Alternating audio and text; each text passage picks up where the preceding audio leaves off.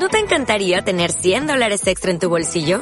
Haz que un experto bilingüe de TurboTax declare tus impuestos para el 31 de marzo y obtén 100 dólares de vuelta al instante. Porque no importa cuáles hayan sido tus logros del año pasado, TurboTax hace que cuenten. Obtén 100 dólares de vuelta y tus impuestos con 100% de precisión. Solo con Intuit TurboTax. Debes declarar para el 31 de marzo. Crédito solo aplicable al costo de la presentación federal con TurboTax Full Service. Oferta sujeta a cambios o cancelación en cualquier momento.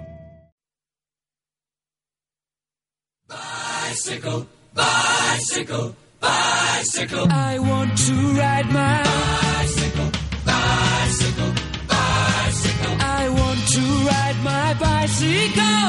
I want to ride my bike. I want to ride my bicycle. I want to ride it where I like. Viajando despacio.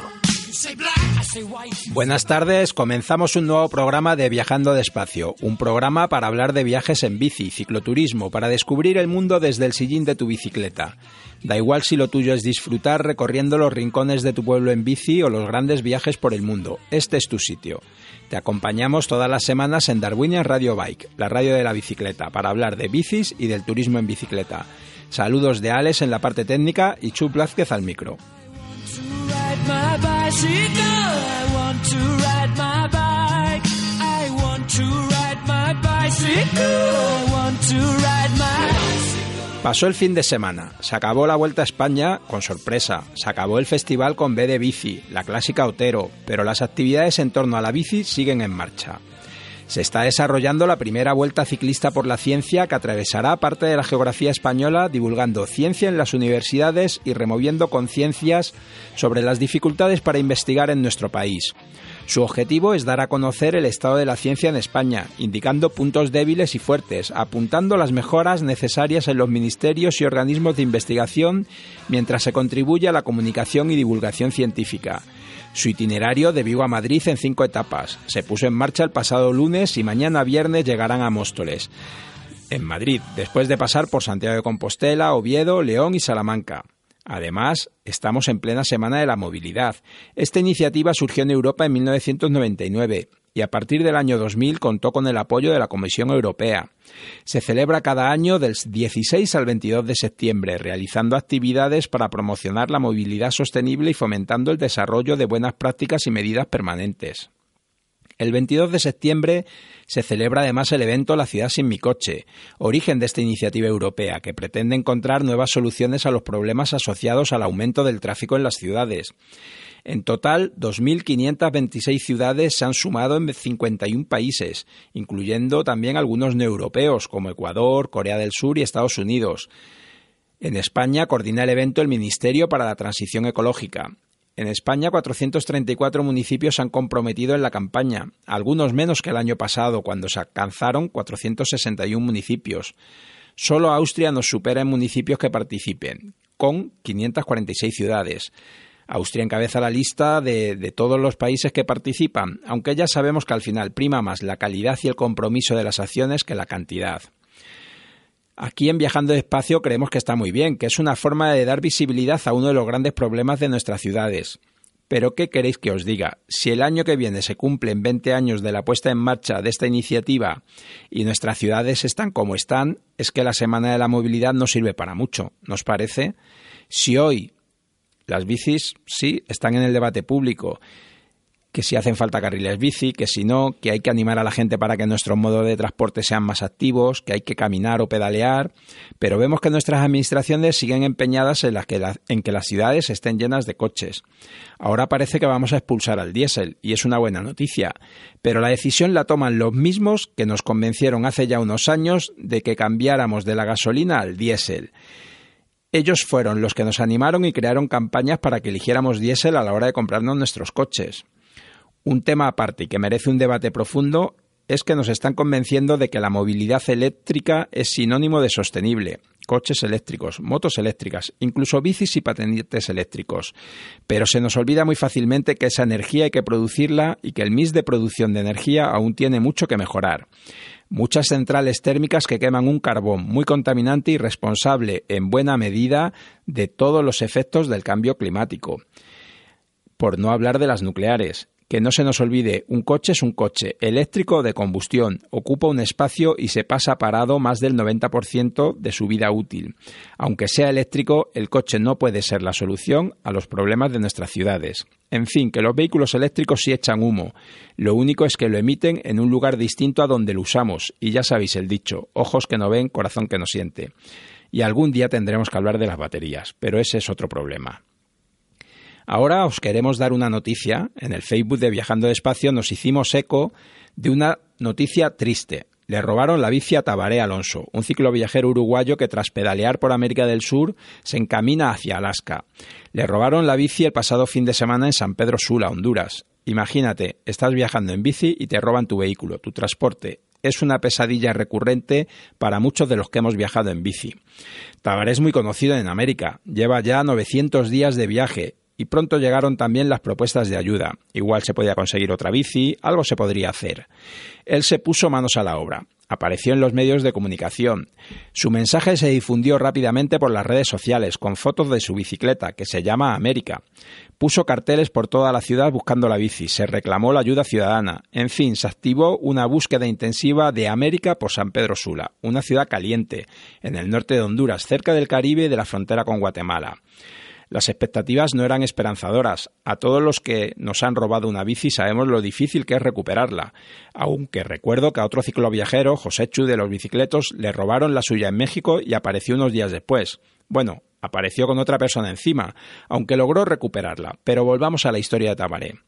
El martes por la mañana alguien nos escribe al Facebook de Viajando Despacio y nos avisa que la bici de Tabaré ha aparecido. América ha vuelto con Tabaré Alonso. Una estupenda noticia que nos reconcilia un poco más con nosotros mismos y que nos recuerda que en muchas ocasiones las cosas acaban bien. Intentaremos que Tabaré Alonso nos pueda contar su historia él mismo aquí en Viajando Despacio. Y ahora vamos con los contenidos de esta semana. Hemos vuelto a hablar con Ciclotherapy, que han dado por finalizada en Vitoria su vuelta al mundo en bicicleta. Magui de la Asociación Belga Provelo nos habla de la feria Bike Brussels y de los proyectos que desarrollan y finalizamos con la reedición de un libro. Hablamos con Lía Peinador, su traductora, y José Luis González, el diseñador del mismo. El libro es Ruedas de Fortuna de H.G. Wells, que se publicó originalmente en 1897. ¿Nos acompañas en esta ruta?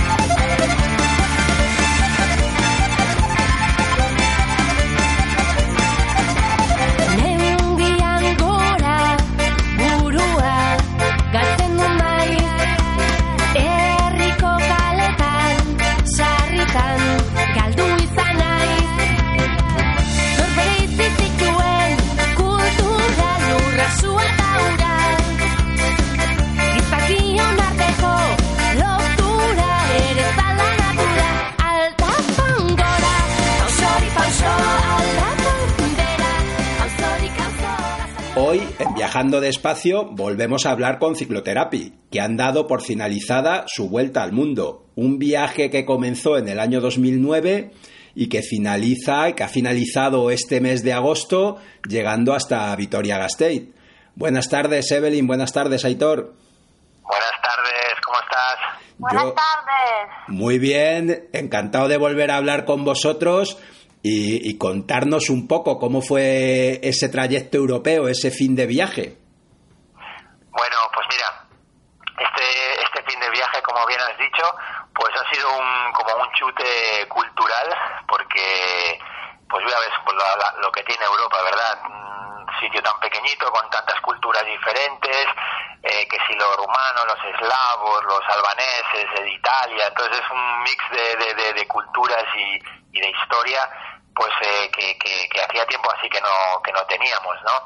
Y, nos ha encantado, la verdad, nos ha encantado y sobre todo ya la parte final de todo el sur de Italia eh, ha sido ya pues de vacaciones porque bueno pues hemos coincidido con el buen tiempo con, con las vacaciones de la gente entonces ha sido entre playita y playita y vamos caminando y avanzando pues es como si estuviésemos también nosotros de vacaciones así que nos lo hemos tomado un poco ya como de relax y habéis pasado por Italia, ¿no? Por el país de Evelyn.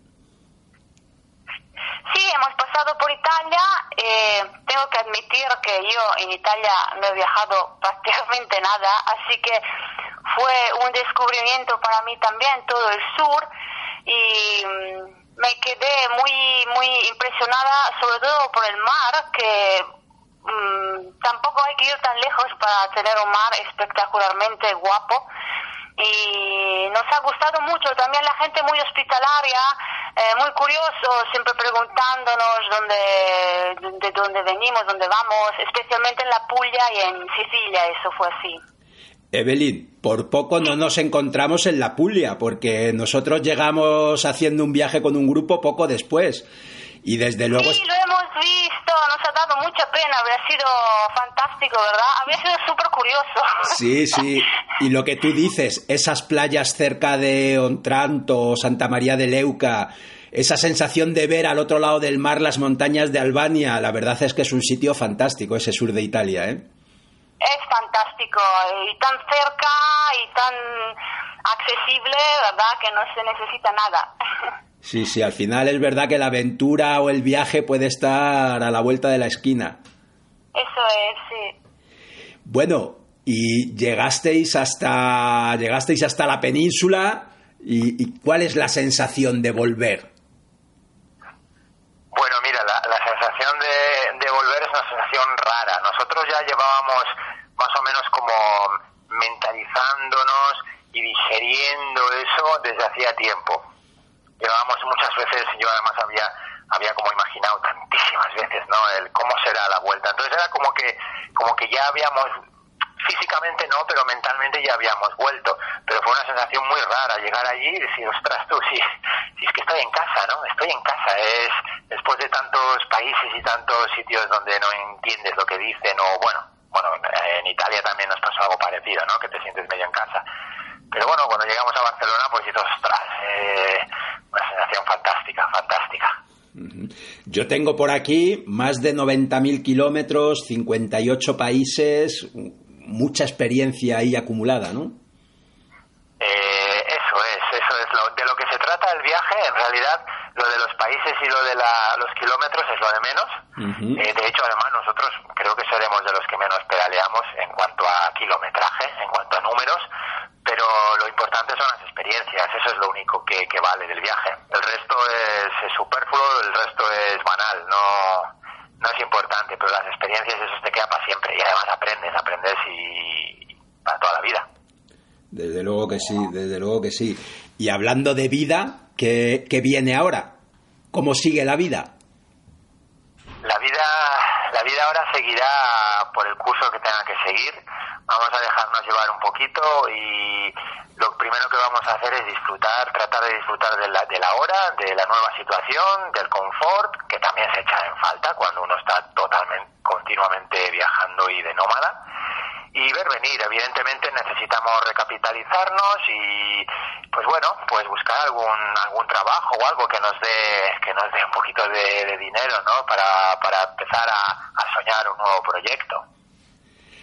Hablábamos antes de esa sensación, esto que tú estás diciendo, el confort, ¿no? Yo recuerdo después de un viaje largo, el poder llegar, a abrir la nevera, poder comer cosas distintas, el dormir varios días seguidos en la misma cama, esas sensaciones que a veces en la vida cotidiana se nos olvidan lo importantes que son porque las tenemos ahí y dejan de, dejan de tener valor para nosotros.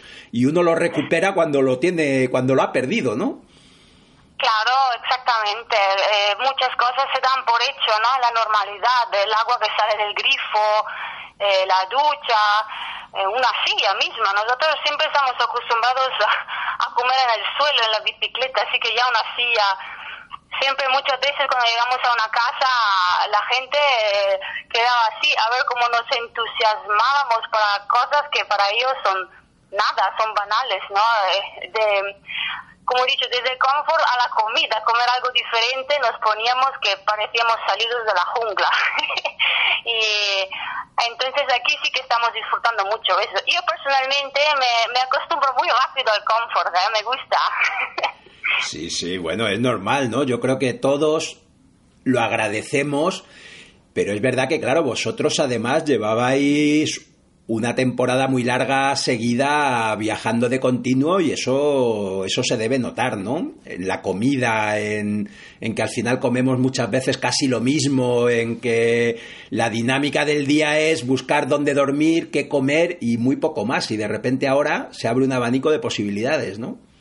Sí, exactamente. Yo tengo que decir que por lo menos, bueno, los dos, creo que puedo hablar para los dos, no queremos ver pasta y arroz por lo menos en un año, porque es como que una sobredosis, porque es lo que el clásico que come el ciclista, ¿no? Avena, pasta, arroz y pan, mucho hidrato y me aburre mucho después de un rato, ¿no? Aburre, se necesita vitamina y legumbres y verdura y eso a veces no se puede, ¿no? Especialmente en los países con distancias muy largas que tienes que cargar comida para una semana, no sé, como Australia o el desierto de Namibia, ahí tienes que llevarte lo básico, lo que no se pone malo con el calor, y entonces se echa en falta algo más sano, sí. La verdad es que sí, ahora hay que recuperarse, recuperar los cuerpos y, preparar la mente para lo que tenga que venir. Sí, y en, eh, y en eso estamos. Vamos a, vamos a ver. Ahora, como necesitamos un periodo de, aterrizaje, ¿verdad? De todo esto y ya poco a poco meternos, no nos vamos a meter de lleno aquí en la vida normal, entre comillas, de sopetón, porque, joder, nos da algo. Entonces, vamos a ir poco a poco, muy bien, como tú dices. Y he visto en vuestro blog alguna de las últimas entradas muy agradecidos, ¿no? Muy agradecidos a lo que habéis disfrutado, a, con quien nos habéis encontrado porque también yo creo que esa es una de las cosas buenas de, estos viajes, ¿no? Que al final te encuentras con mucha gente que te da lo que tiene, que te ofrece su casa o su jardín o, simplemente un rato de conversación parados en mitad del camino y, y, creo que al final eso es lo más valioso que tenemos, ¿no? Esa relación con los demás. Falta contestar porque acabas de resumir lo que es el viaje perfectamente, Jesús. Lo has hecho, bueno, eso, eso es, eso es exactamente lo que el, el alma mater del viaje, ¿no? El, lo mejor, la gente, para nosotros la gente. Lo que eh, siempre es que siempre nos ayuda. Es que cómo no vamos a estar agradecidos si es que te das cuenta que es que siempre hay buena gente en el mundo, es que está llena de buena gente, a pesar de que luego los medios de comunicación pues parezca que estén ahí insistiendo, insistiendo para que la gente crea lo contrario, para que la gente viva en el miedo, para que la gente no viaje, para que la gente desconfíe del vecino y todas estas cosas, pero es que la gente, la gente es buena, nunca es lo mejor, ¿no? Hemos, sobre todo en los países en los que puedes comunicarte, claro, cuando estábamos en China, en Tíbet, en Mongolia, estás con la gente, pero es que la comunicación es prácticamente inexistente, cuatro, cuatro señas, cuatro estos y, y muy, muy, muy, muy básica, ¿no? Pero ya cuando empiezas a estar en, en, zona de habla, pues, eh, inglesa o castellana o italiana, ¿no? Que ya hablas con la gente, pues entonces ahí se enriquece todo un montón y las conversaciones con la gente, eso es que eso no tiene precio, eso, eso es ese es el tesoro y es lo que la salsa es a ver quién te encuentras, ¿no? Eh, Argentina, México, Colombia, esos países tan cálidos con la gente, pues no sé, cada día era, es que era súper bonito, era te levantabas y ya, ¿no? Unos encuentros tan, tan, tan, tan, tan increíbles que es que siempre estaba sonriendo, es que es, es la felicidad pura. La verdad es que estoy contigo en que eso es lo mejor y hablando de reencuentros, Imagino que os habréis reencontrado con Íñigo y, cómo ha sido ese reencuentro. Joder, pues, pues te puedes imaginar, aquel que salimos como salimos como amiguísimos, pero ya vuelves como hermano, pues ya se me ha quedado como un hermano, pues es como ver a tu hermano. Entonces, joder, pues muy bien. Le vi un poquito eh, con algún kilito de más y ahí ya he hecho la bronca ya. claro, es que, es que él paró, pero tú no has parado, ¿eh? O sea, son, son muchos años.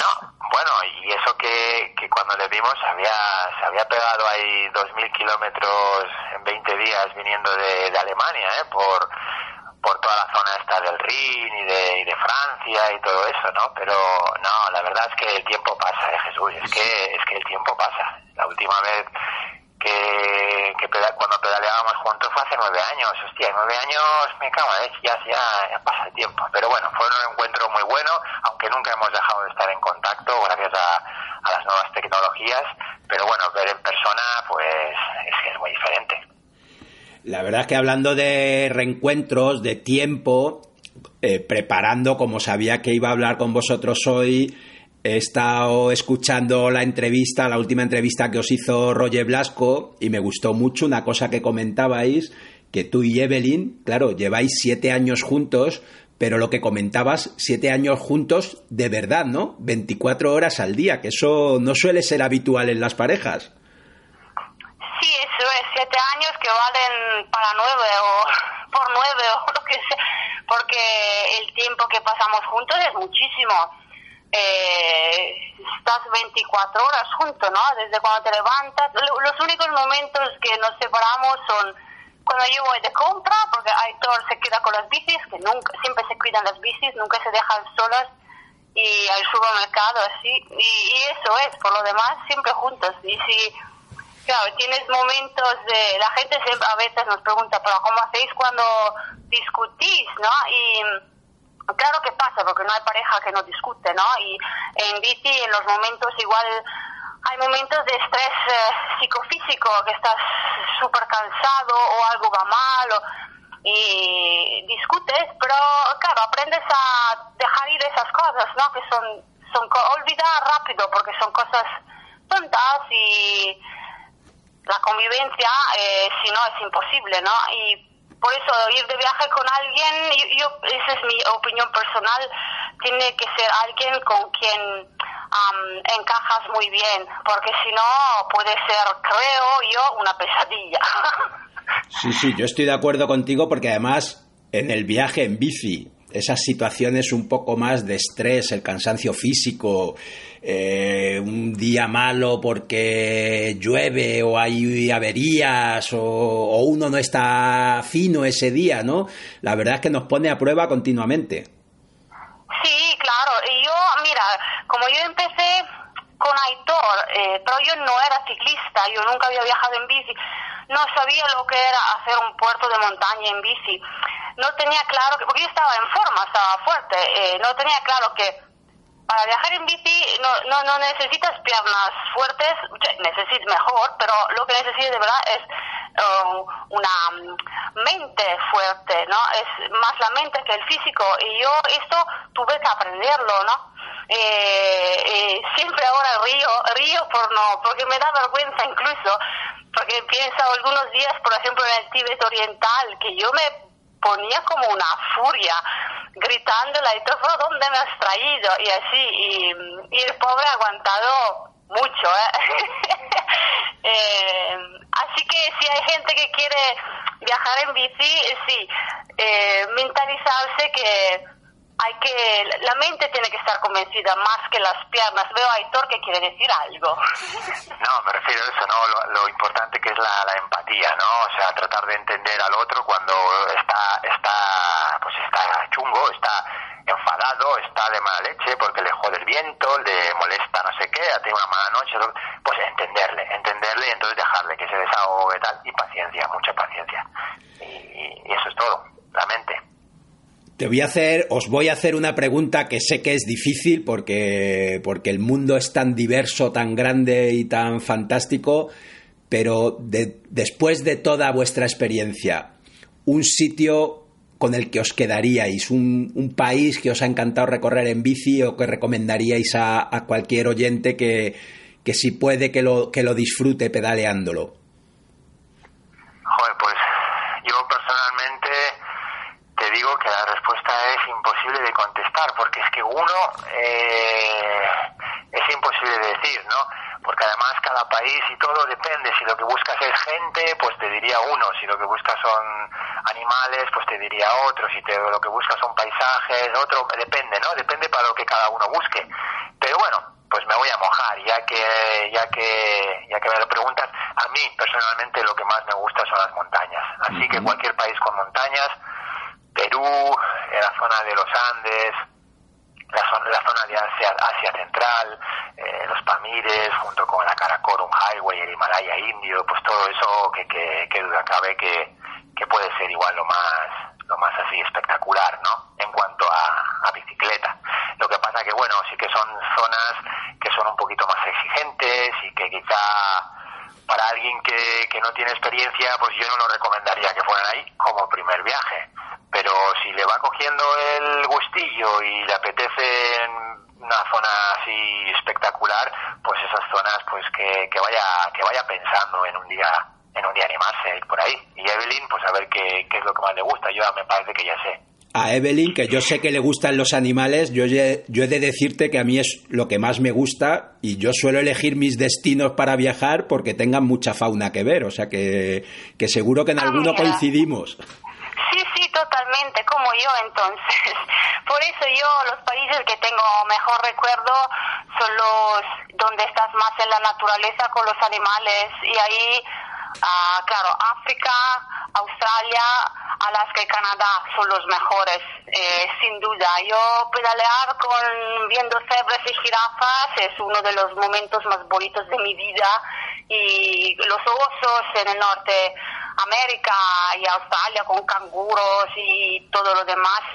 A mí me encanta, es que me fascinan los animalitos y y cuando vas en bici, claro, ves mucho más y acampas, incluso a veces vienen al desayuno, ves ves eh, zorros o, los oyes cuando estás en la tienda, ¿no? que sean el ruido de los hipopótamos o mm, incluso los colibríes, fíjate, yo yo nunca no sabía el, ruido que hace un colibrí y de hecho estaba acojonada, oh, se puede decir en la radio, sí, estaba asustada en la tienda y, y, no sabía qué es ese ruido, pensaba que... Y aquí se nos cortó la comunicación con cicloterapia cosas que tiene la técnica, cosas que tiene ese directo, pero no pasa nada.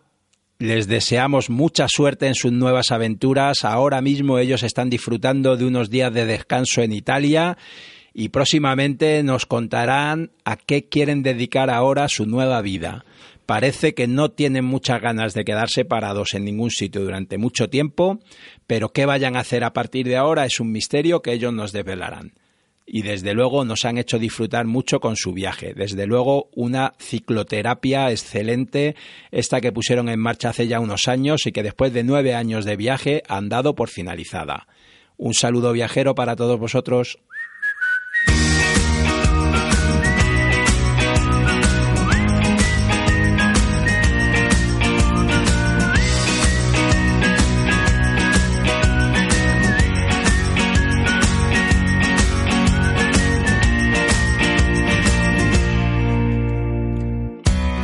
Certaines épreuves laissent des traces, t'enlèvent même l'envie de te battre.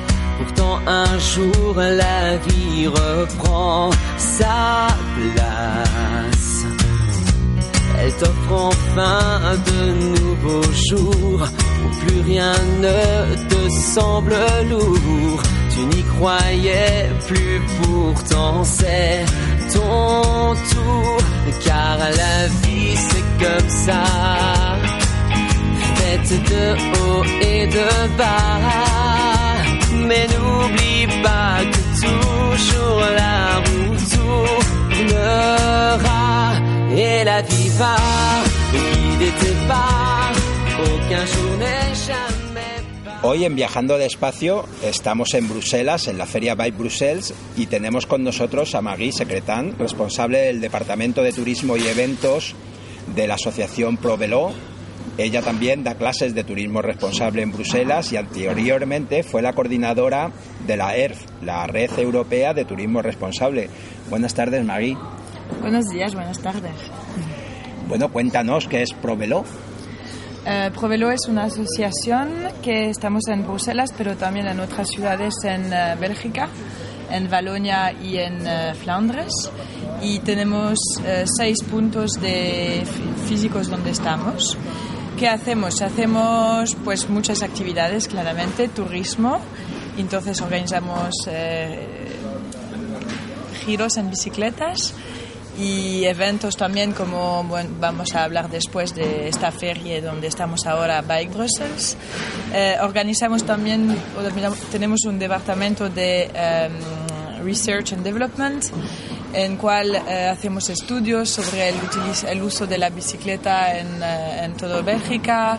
También damos consejos a eh, los entes públicos para ayudarlos a desarrollar una política de, bicicleta alrededor de la bicicleta. Em, tenemos todo un departamento de educación para los, niños, pero también los adultos. Um, más o menos es eso. Y después, claro, como muchas asociaciones, tenemos también un, em, un taller donde se arreglan las bicicletas, alquilamos bicicletas y, y, eso, y damos también consejos a las empresas, etcétera. La verdad es que en Bruselas se ve un uso de la bici que cada vez crece más, ¿no? O sea, se ven muchas bicis en algunas partes de la ciudad, sobre todo y, se ve que hay mucha gente que usa la bici para todo tipo de actividades. Ayer pudimos ver además una ruta de bicicletas de cargo con muchos niños subidos en las bicis también, o sea que, es un que está en un momento que crece el uso de la bici en la ciudad, ¿no? Está creciendo más y más. Después hay mucho que hacer todavía. Y sí, por ejemplo, el año pasado tuvimos 30% más de utilizo de la bicicleta, pero fue un año excepcional porque era después de los atentados de Bruselas, era después también de un año muy bueno a nivel del tiempo. Y, pero más o menos cada año hay unos 5 o 10% más de, de uso de la bicicleta en la ciudad. No es, Bruselas es, hay bicicletas, hay gente que se mueve en bicicleta, pero solo representa por el momento el 6-7%. Es decir, que todavía se puede hacer mucho más. Y claramente depende de dónde estamos comparando. Si igual cogemos el ejemplo de Copenhague o de, no sé, Santiago, es, diferente, claramente. Diferente, sí. Y un poco uno de esos movimientos, esa tendencia, lleva también a que se empiece a celebrar esta feria ¿no? de, de Bruselas. Sí. Y este es el segundo año que se celebra. ¿Cuál es vuestro papel aquí? ¿Cómo surge esta feria? Pues eh, hace dos años entonces que estamos con esta feria y la verdad es que pienso que faltaba un momento así en Bruselas en el cual eh, se habla de la bicicleta, se, también se... Em, hay muchos, eh, muchas marcas, muchos probadores que también hacen probar las bicicletas y, pero también Provelo en esta feria organizamos todo en la parte de contenido, es decir, que organizamos conferencias, organizamos eventos, eh, organizamos pues eh, también toda la parte para los niños, tenemos también una parte para, dedicada únicamente a los viajes en bicicletas, eh, en bicicleta, perdón. tenemos, sí, estamos más en el contenido y después trabajamos con un partner eh, privado que él está haciendo más la logística y, eso. Pero es, un, es una feria que estamos en el segundo año y hay, em, encuentra mucho entusiasmo, estamos muy contentos porque el público está presente y, y eso. Y por ejemplo, hoy es el día sin coche en toda la ciudad. Entonces hemos también elegido este momento, que es toda la semana, que a partir del 16 hasta el 22 es la semana de la movilidad en Bruselas. Y hoy se puede ir en la ciudad hasta las 7 y no hay coches. Entonces está lleno de, de, bicicletas y gente que está caminando en las calles. Y... La verdad es que la Semana de la Movilidad, que es un evento que se celebra prácticamente a nivel europeo y que tiene un desarrollo cada vez mayor, ha ido creciendo en cuanto a la implicación también de las administraciones públicas y en este caso se ve que también en Bruselas, ¿no? Porque cortar la ciudad durante tantas horas al tráfico privado también debe ser una actividad compleja. Sí, sí. es verdad que nosotros hacemos los proyectos, es decir, las asociaciones ciclistas hacemos los proyectos y la administración pública hace toda la parte, decimos, de infraestructuras y, normas y trabajamos juntos, claramente. Eh, y, eso, y gracias a ellos esta feria existe porque para, para, sí, para financiar también el trabajo que hacemos en esta feria. ¿Y hacia dónde queréis o creéis que va a ir la feria? Porque vemos también que empieza a haber gente que se dedica al turismo como nosotros, que vienen de España, de Italia, de Croacia, o sea que poco a poco va teniendo una representación también de varios stands de empresas francesas que ofertan turismo en bicicleta, o sea que vemos que, que está ocupando un hueco, ¿no? Claro, es nuestra ambición también porque Bruselas es la capital de Europa y hay mucho que hacer también al nivel del turismo en bicicleta y, eso, y por el momento hay muy, poco, muy, muy, muy, poca oferta en Bruselas que ofrecen viajes en bicicletas. Y esta feria claramente tiene, tiene también la ambición de ser una feria internacional. Por el momento estamos en ello, pero el público es más belga pero después nos gustaría también que sea que los eh, exposants, los mostradores, expositores, expositores y eh, los visitantes, visitadores sean también eh, extranjeros nada, suerte, suerte en la tarea. Gracias. Y además vamos a hablar, vamos a cambiar un poco de tema porque da la casualidad que tanto Proveló como Rutas Pangea coinciden en que somos socios en un proyecto europeo, ¿no? Un proyecto europeo en torno al Eurovelo 3, la ruta de los peregrinos y que hemos tenido ya alguna de las reuniones del proyecto. Próximamente nos encontraremos en París, en la sede de otro de los partners. Y ese tipo de proyectos, esos, proyectos europeos, ¿qué suponen para una entidad como Provelo? Pues estamos muy contentos de estar en este proyecto porque para nosotros es, eh, tenemos muy pocos proyectos europeos, trabajamos más al nivel nacional. Y pues nos gusta, pero entra también en nuestra nueva eh, función, designación de ser la, la coordinación eh, del Eurovelo aquí en Bélgica. Hace desde mayo que estamos eh, designados como, como coordinador. Y después, pues es nuevo, es un proyecto nuevo que nos gusta mucho y trabajamos juntos con em, los partners que están en el Eurovelo 3 en Bélgica. Es decir, en el Eurovelo 3 en Bélgica pasa en una única región que es Valonia. Y entonces trabajamos claramente juntos con la, con la región de Valonia. Y nosotros, en nuestro caso, que, el Eurovelo 3 recorre muchos kilómetros por, por España ¿no? y llega finalmente hasta Santiago de Compostela, todavía tenemos difícil ver si realmente se podría hacer un gran viaje que recorriera todo ese Eurovelo desde Escandinavia hasta Santiago de Compostela, pero por otro lado suena a un proyecto ilusionante ¿no? y muy bonito, podría ser un gran viaje. Claro, yo pienso que sea posible. Después, no sé si nos va a dejar tiempo finalizar todo eso eh, antes de la, del final del proyecto, que está en 2019. 19, sí. No creo, pero, pero dentro de poco sí se podrá hacer. Nosotros hemos puesto un granito de arena y, este fin de semana presentamos nuestro programa de viajes para el verano que viene en España también, que hay otra feria que se llama el Festival con B de Bici. Y hemos sacado un primer viaje que es Bordeaux-Pamplona, eh, que hace un tramo del Eurovelo 3 entre Francia y España y probablemente se podría ir sumando otras semanas de viaje para poder completar un itinerario como este que la verdad es que es muy atractivo. Claro, sí, sí. Sí, sí, nosotros tenemos, pues estamos trabajando también en hacer, a proponer viaje entre uh, Liège, que está también una, una ciudad donde pasa Aerovelo 3, hasta Aix-la-Chapelle, Aachen. Y, ahí hacer también un triángulo que hace tres ciudades que son uh, Liège, Aix-la-Chapelle y Maastricht. Y que también son eh, el, el, itinerario pasa por el Eurovelo 3 y el Eurovelo 5 también. Y así en tres días se puede hacer eh, tres ciudades tres, tres países.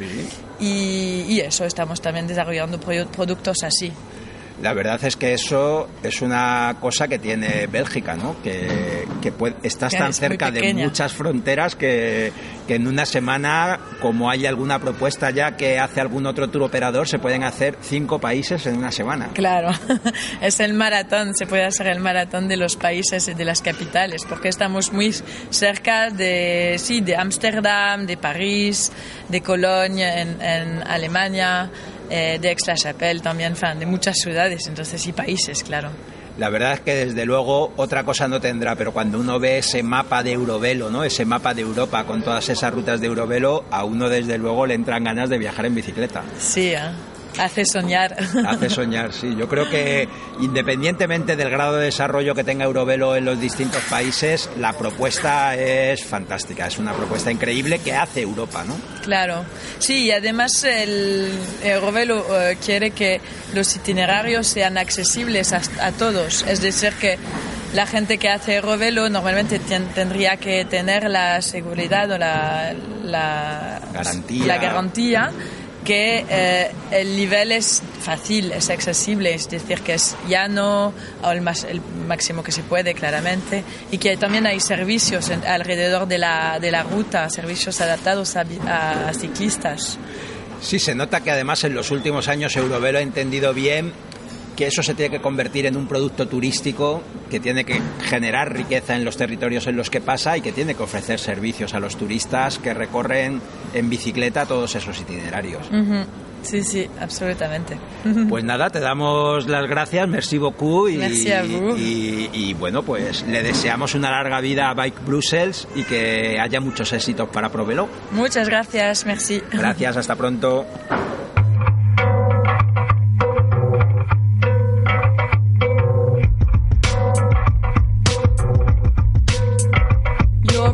Lost.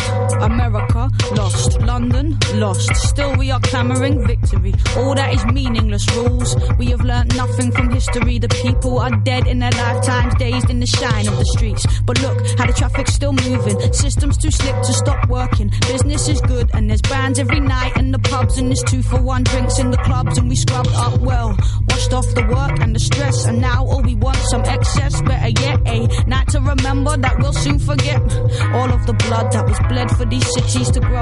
All of the bodies that fell, the roots that were dug from the earth so these games could be played. I see it tonight in the stains on my hands. The buildings are screaming. I can't ask for help though, nobody knows me. Hostile, worried, lonely. We move in our packs and these are the rights we were born to. Working and working so we can be all that we want and dancing the drudgery of. But even the drugs have got boring. Sex is still good when you get it. To sleep, to dream, to keep dream in reach, to eat dream. Don't don't just keep it in?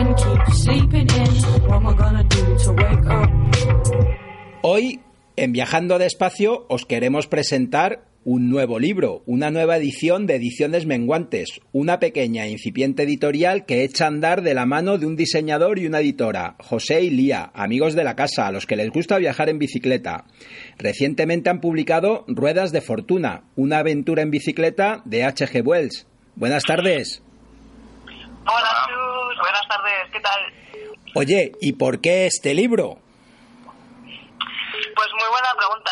Este libro mm, llega a nosotros gracias a una casualidad, casi.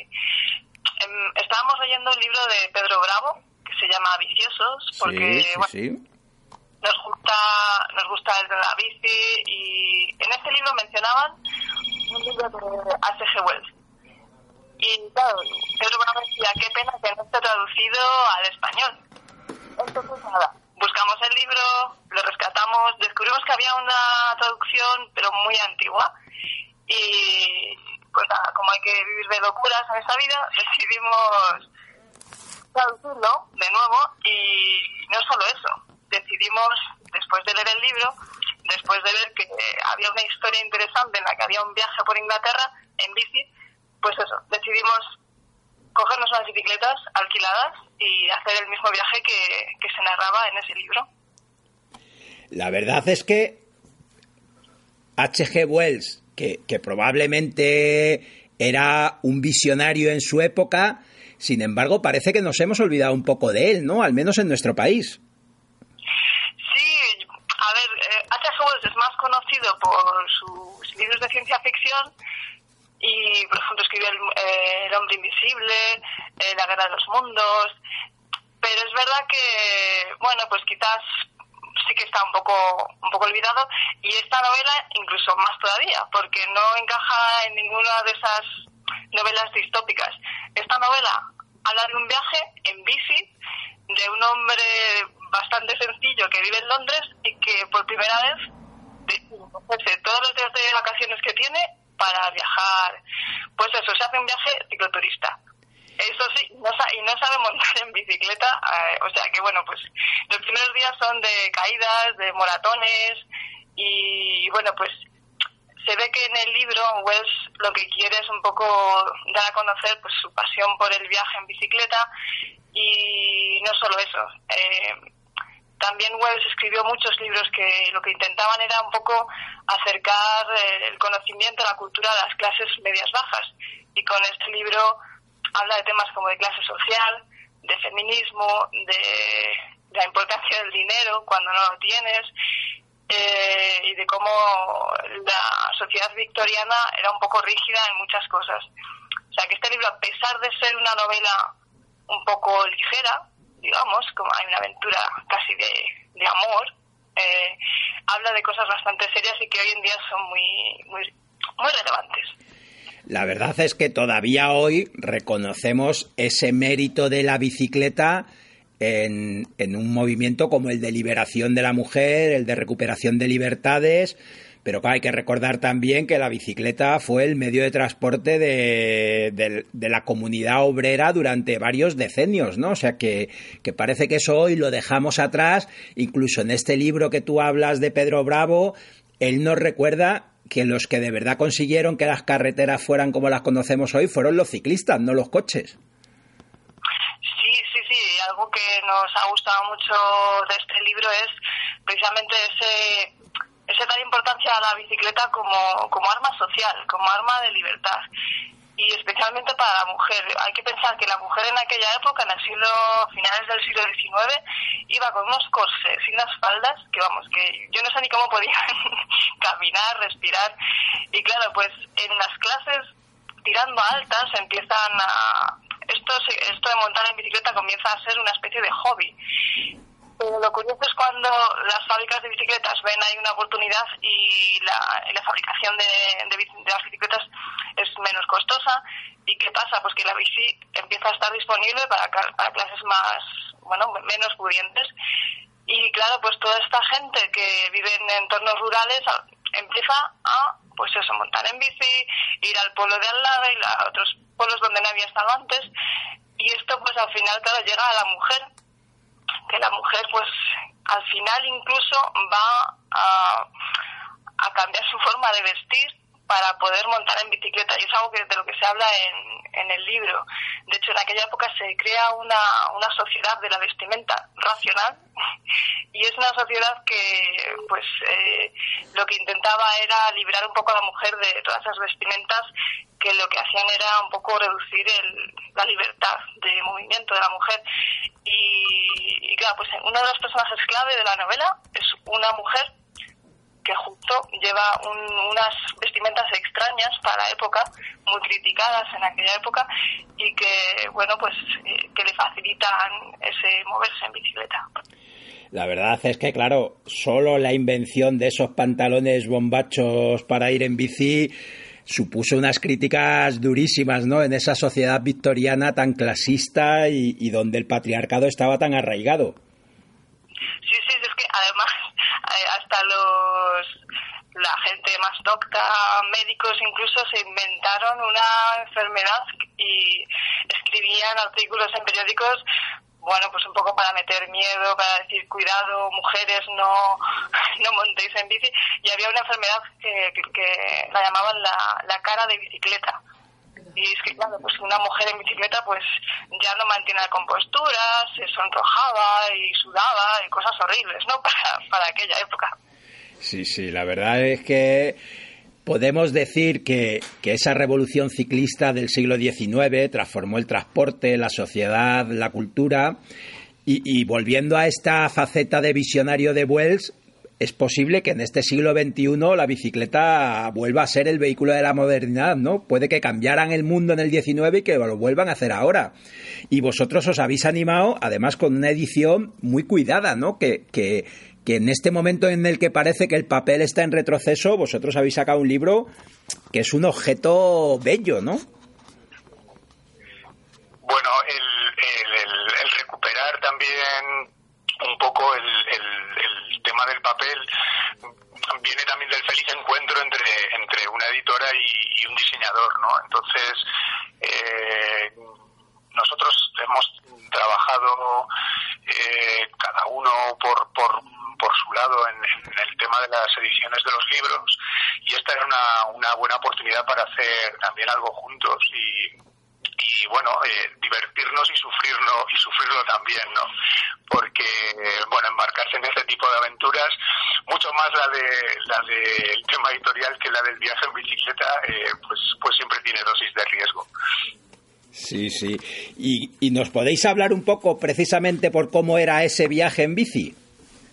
¿Cómo fue esa, esa ruta que, que vosotros hicisteis? Sí, el viaje, el viaje en bici fue un viaje muy cortito, fueron tres o cuatro días desde, desde Londres hasta la costa sur de Inglaterra y la, la idea era seguir los pasos del personaje de la, de la novela, al menos en parte porque, porque luego, bueno, hay recorridos que, sobre todo el recorrido de vuelta, eh, Wells lo, no, lo, no lo cita mucho. Pero bueno, estamos, seguros de que, de que Wells hizo, hizo este mismo viaje. Eh, de hecho, hay, hay documentación en cartas a, algunos amigos. Y que luego este este viaje que hizo Wells eh, inspiró inspiró un poco la, la, novela. Entonces la idea básicamente era seguir seguir un poco las rodadas que había dejado Wells esa estela que había dejado Wells en el viaje. Y, y mm, eh, la, la, principal cuestión es que es imposible eh, eh, seguir los trazados de las antiguas carreteras porque porque ya están ocupados por coches, por autopistas y por y por infraestructuras que las bicicletas no pueden no pueden acceder, ¿no? La verdad es que todo debe haber cambiado mucho nosotros este verano que hemos estado haciendo un recorrido que, partía precisamente de Londres en bicicleta y, llegábamos hasta la costa para embarcarnos rumbo a la costa francesa, nos, nos resulta muy curioso ver cómo Inglaterra está desarrollando de una manera bastante fuerte eh, su actividad ciclista, ¿no? Y que vemos una ciudad como Londres en la que coincidimos con la London Ride, donde había miles de ciclistas pedaleando por sus calles. En, Inglaterra, como en muchas partes de Europa, se está, se está potenciando mucho tanto la bicicleta como medio de transporte como como medio de ocio para viajar y, y, bueno, para disfrutar también. Y hay una cosa interesante que yo creo que, que va a tener relevancia en los próximos años, que es precisamente esta, este viaje eh, más cultural, siguiendo no trazados o propuestas de, de, pues de antiguas rutas o, o poner en valor rutas que se utilizaron para otro tipo de cosas. Y ahora pues tienes la oportunidad de hacerlas eh, eh, recorriéndolas en bicicleta y este es un valor que yo creo que va a ir en, un poco en alza, ¿no? Relacionar la bicicleta con otros temas como la, gastronomía, la literatura, eh, eh, historia. Sí, la verdad vemos que la bicicleta lo acaba embarcando todo.